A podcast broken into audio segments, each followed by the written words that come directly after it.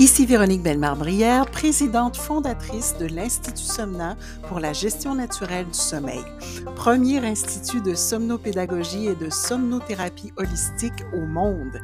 Il me fait plaisir de vous accueillir dans ce nouvel épisode de notre podcast. Aujourd'hui à SOS Sommeil, mieux dormir par l'odorat. Au moment où on enregistre le podcast, il y a déjà le parfum du temps des fêtes qui se fait sentir puisqu'on est déjà un 22 décembre. Et en fait, on poursuit donc notre ronde des cinq sens pour favoriser le sommeil, en fait, par l'entremise des cinq sens. Et on a déjà parlé de trois sens. Et aujourd'hui, bon, évidemment, avec ce parfum du temps des fêtes, on va s'attarder à l'odorat, qui est peut-être un sens un peu plus négligé en ce qui a trait au sommeil, mais qui, dans certains cas, peut avoir un bel effet, tout dépendant évidemment de notre sens dominant. Mais il y a des personnes pour lesquelles les odeurs euh, sont très, très perceptibles, je dirais. Donc, des personnes qui sont très, très sensibles aux odeurs euh, et qui vont justement euh, soit céder avec certaines odeurs qu'elles apprécient, à mieux dormir ou encore qui vont devoir éliminer certaines odeurs qui sont moins agréables pour favoriser le sommeil. Alors, c'est un récepteur sensoriel, le nez également, comme on l'a vu dans les autres épisodes, il y a les organes sensoriels qui vont capter des stimulus externes et qui vont pouvoir acheminer des signaux au cerveau qui va à son tour sécréter les hormones selon les signaux qu'il va capter et du côté du nez, bien, bien sûr, ça va être des stimulus olfactifs que le nez va capter. Donc, il va avoir son rôle à jouer dans le circuit sensitif qui mène à la production d'hormones favorables au sommeil. Donc, on dit qu'on pourrait tomber plus aisément dans les bras de Morphée, euh, dans un lieu d'où émane une odeur de propreté, mais aussi certains parfums particuliers euh, qui ont des vertus relaxantes, reconnues, comme ceux notamment de la lavande, de l'orange, du citron. Il y en a plusieurs et je vais vous en faire une petite liste, mais en fait, souvent les gens nous demandent, oui, mais comment on les utilise, ces parfums? Bon, d'une part, il faut savoir que ce ne sont pas des somnifères, évidemment. Lorsqu'on décide d'utiliser les parfums pour agrémenter un rituel de sommeil, c'est simplement pour ajouter du plaisir, de la détente, donc de sentir davantage que l'on part en voyage, et ça aussi bien euh, pour des enfants qui pourraient être très sensibles à certaines odeurs et qui pourraient se réconcilier avec l'heure d'aller se coucher si on l'accompagne d'une de leurs odeurs préférées que pour les adultes qui auraient peut-être développé une association négative avec le sommeil, qui voudraient également recréer une association plus positive, avoir envie d'aller dormir, avoir l'impression que c'est un moment privilégié, les vacances de la journée, comme on dit toujours. Alors, on peut utiliser bien sûr un diffuseur d'huile essentielle. On peut aussi laisser tomber quelques gouttes de fragrance dans ses draps ou sur l'oreiller. Évidemment, quand on parle de bébés, habituellement, on essaie de ne pas trop utiliser d'huile essentielle, même lorsqu'elles sont diffusées dans la pièce, parce qu'on ne sait pas encore comment il peut réagir. mais pour un enfant plus vieux, il n'y a pas de problème lorsque c'est en diffusion. Mais même, en fait, on parle des bébés, mais ce n'est pas vraiment nécessaire non plus chez un bébé. Ce n'est pas que ce serait nuisible, mais on ne connaît pas encore ses goûts, c'est pas vraiment nécessaire. Et aussi, euh, il n'a pas encore développé ses associations face au sommeil. Il est en train d'apprendre une première fois à s'entraîner à bien dormir. Euh, et donc, euh, évidemment, on va exclure aussi toute application sur la peau d'un jeune enfant ou d'un bébé parce que les huiles essentielles sont très, très concentrés, donc il faut les utiliser avec précaution. Donc, lorsqu'on parle de diffusion, généralement, ça va être quelques gouttes dans un brumatiseur qui est rempli d'eau et ça va se répandre dans la pièce. Donc, si on l'utilise de cette façon-là, un peu comme en mettant quelques gouttes dans l'humidificateur euh, du bébé, il n'y a aucun problème. Seulement, euh, ce n'est pas vraiment utile parce que lui, euh, probablement n'aura pas encore de réaction par rapport au fait d'avoir ces odeurs-là dans sa chambre. Donc, bon, en fait, on fait comme on pense à ce niveau-là, mais évidemment, jamais, jamais de manière topique, jamais sur la peau, ni pour les jeunes enfants. Et lorsqu'on parle d'enfants un peu plus vieux, eh bien là, effectivement, on a une plus grande gamme de possibilités et c'est là qu'on parle aussi parfois de déposer quelques gouttes sur l'oreiller, sur le le jouet, le l'objet transitionnel qu'il utilise pour dormir, donc plutôt une doudou, par exemple, heu, mais pas trop jeune parce qu'on ne sait pas encore comment ils vont réagir, s'ils ont des allergies, par exemple. Alors c'est pour ça qu'on prend beaucoup, beaucoup de précautions avec les bébés, mais aussi parce que ce n'est pas vraiment utile de toute façon à cet âge-là. Et un peu plus vieux, ben, encore une fois, on répète que ce ne sont pas des somnifères, des huiles essentielles. Donc, les adultes qui s'achètent des huiles essentielles en se disant que ça va être la solution à leur insomnie vont être, heu, fort probablement déçus. C'est-à-dire que ça peut être un élément parmi beaucoup d'autres éléments, heu, dans une combinaison de solutions pour l'insomnie. Mais à elle seule, l'huile essentielle ne fait pas dormir.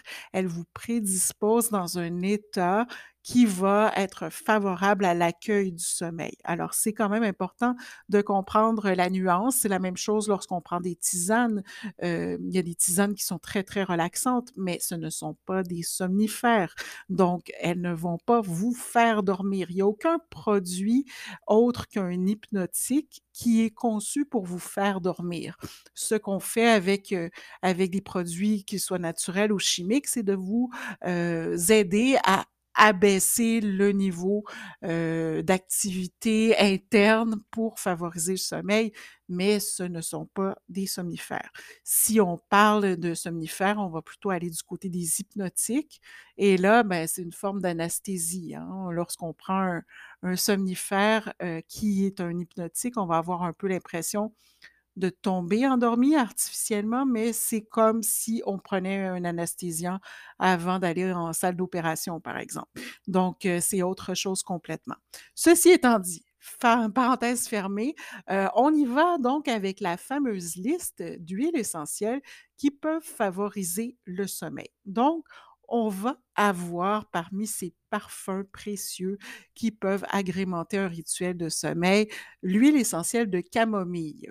On va penser parfois à la camomille noble, à la camomille romaine, qui sont des huiles essentielles, en fait, apaisantes, antispasmodiques, positivantes. Je dis «qui sont», mais en réalité, c'est la même huile. Donc, heu, en fait, ce type d'huile, va être, va être quand même intéressant pour nous prédisposer au sommeil. Ensuite, on a l'huile essentielle de citron qui va être calmante au niveau nerveux, donc qui va aider à apaiser la tension nerveuse. On a l'huile essentielle de géranium qui est équilibrante, qui est relaxante, qui est apaisante. Heu, l'huile essentielle de lavande, évidemment, qui va être décontractante au niveau musculaire, qui va être, antidépressive, calmante, rééquilibrante, toujours sans aucun miracle, hein. On insiste là-dessus. C'est vraiment un agrément et on y va aussi selon nos goûts parce que ça ne sert absolument à rien de chercher une huile apaisante si son odeur ne nous plaît pas parce que ça va nous faire l'effet inverse évidemment. On a aussi l'huile essentielle de mandarine qui va être relaxante, qui va être sédative également. On a la marjolaine qui est antispasmodique, qui est rééquilibrante du système nerveux, qui est sédative, qui va être utilisée notamment contre l'anxiété. On a aussi l'huile essentielle de millepertuis. On connaît le millepertuis parfois, en fait, parfois, il va être commercialisé sous forme d'antidépresseur naturel, mais en réalité, il existe aussi sous forme d'huile essentielle et il est calmant, va diminuer la tension. On a l'huile essentielle de néroli qui, heu, est aussi la fleur d'oranger, donc qui est sédative, antidéprime, apaisante. Heu, elle va redonner la vitalité, la confiance en soi. Elle va permettre de lutter contre le stress et les insomnies, mais c'est une huile qui est très, très, hem, un parfum qui est très prononcé. Donc ce n'est pas tout le monde non plus qui apprécie ce parfum-là. Alors encore une fois, il y a une question de goût. On a aussi l'huile essentielle d'orange qui est sédative, qui est rééquilibrante du système nerveux, qui est antispasmodique, heu, ou plutôt, heu, spasmolytique si on utilise le bon terme. Heu, en fait, elle va être régulatrice aussi et elle va être utilisée notamment contre l'insomnie et la dépression. Encore une fois, ce n'est pas un antidépresseur, c'est vraiment un petit coup de pouce, heu, supplémentaire qui peut être agréable. Heu, il y a l'huile essentielle de petit grain bigarade ou bigaradier, heu, qui est calmante, équilibrante, sédative, qui va permettre aussi de lutter contre l'anxiété et les angoisses, contre un sommeil agité, contre les réveils nocturnes. Encore là, ce n'est pas la solution à tout, c'est ce que ça peut aider à faire, mais il y a toujours d'autres facteurs qu'il faut prendre en considération si on a des difficultés de sommeil. Et il y a aussi l'huile ess essentielle de valériane qui va être calmante, qui va diminuer la tension, favoriser le sommeil. Donc évidemment, si on les utilise, heu, ces huiles-là, on peut aussi parfois faire des mélanges. Heu, on y va selon nos goûts et d'ailleurs, je vous en ai mentionné plusieurs, mais il y en a d'autres aussi qu'on pourrait mentionner.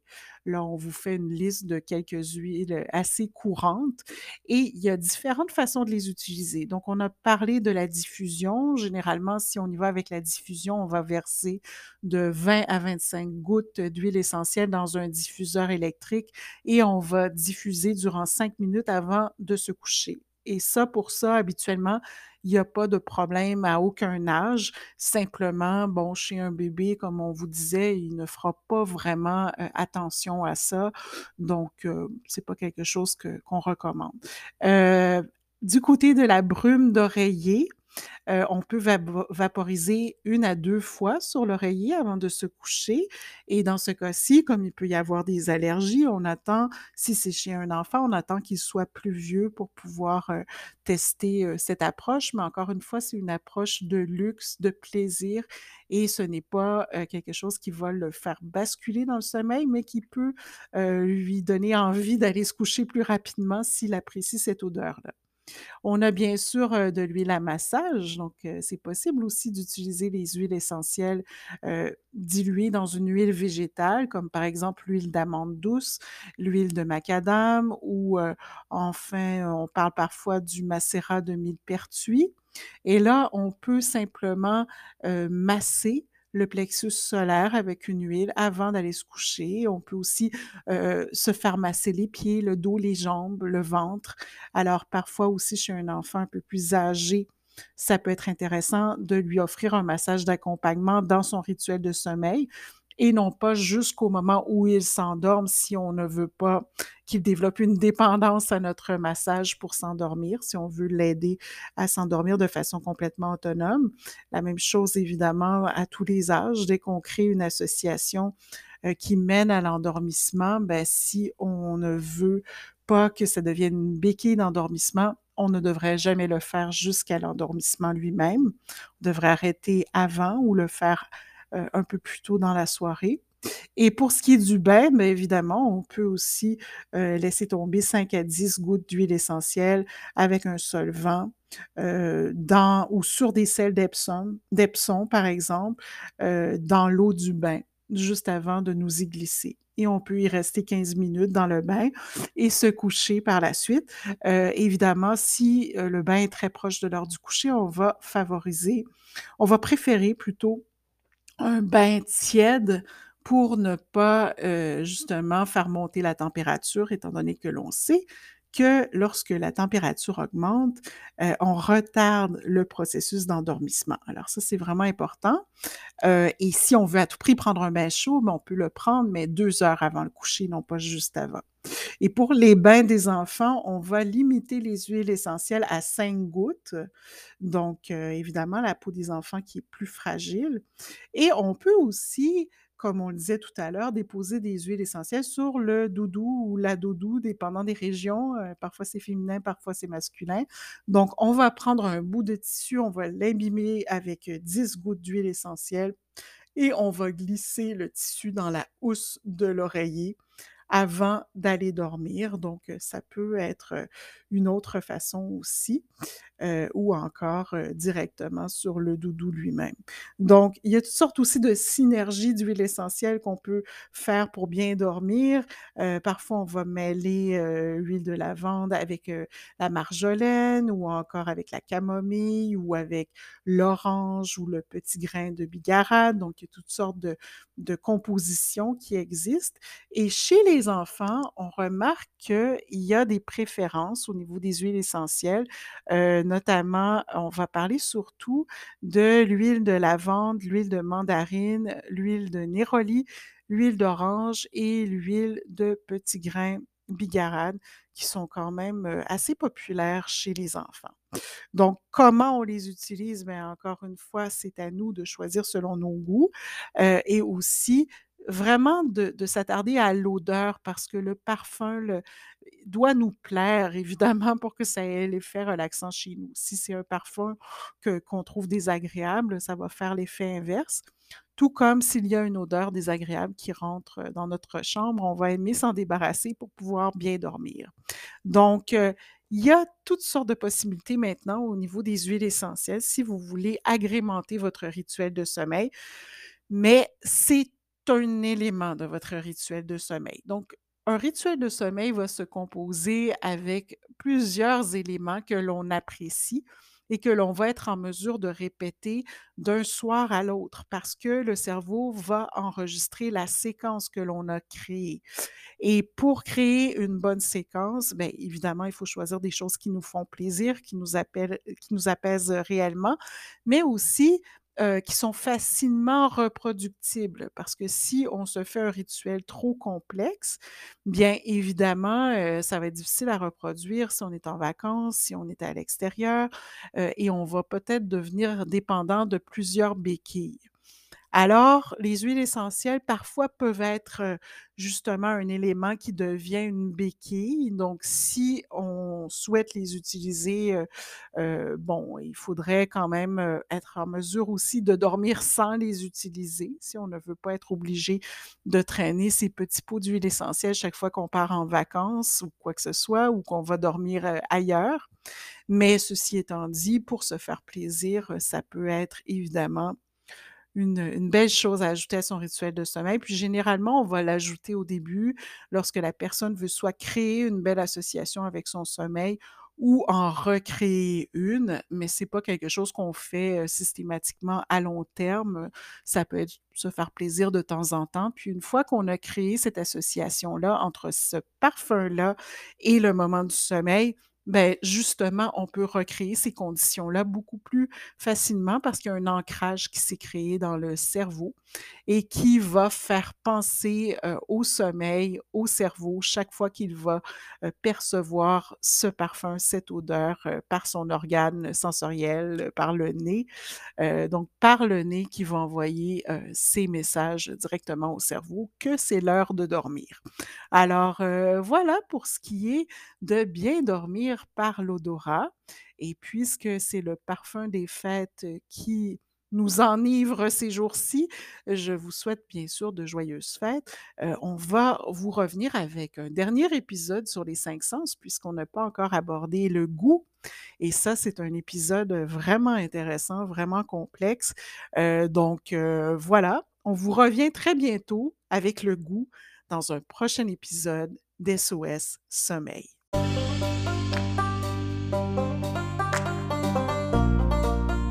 L'Institut Somna offre des formations et des consultations pour apprendre ou réapprendre à bien dormir naturellement à tout âge de la vie. Vu les besoins criants, nous avons récemment lancé trois nouvelles certifications pour les personnes qui pourraient être intéressées à leur tour à devenir accompagnants au sommeil auprès des bébés, enfants, adolescents et ou des adultes. Pour toutes les informations, rendez-vous sur notre site somna.ca. Thank you.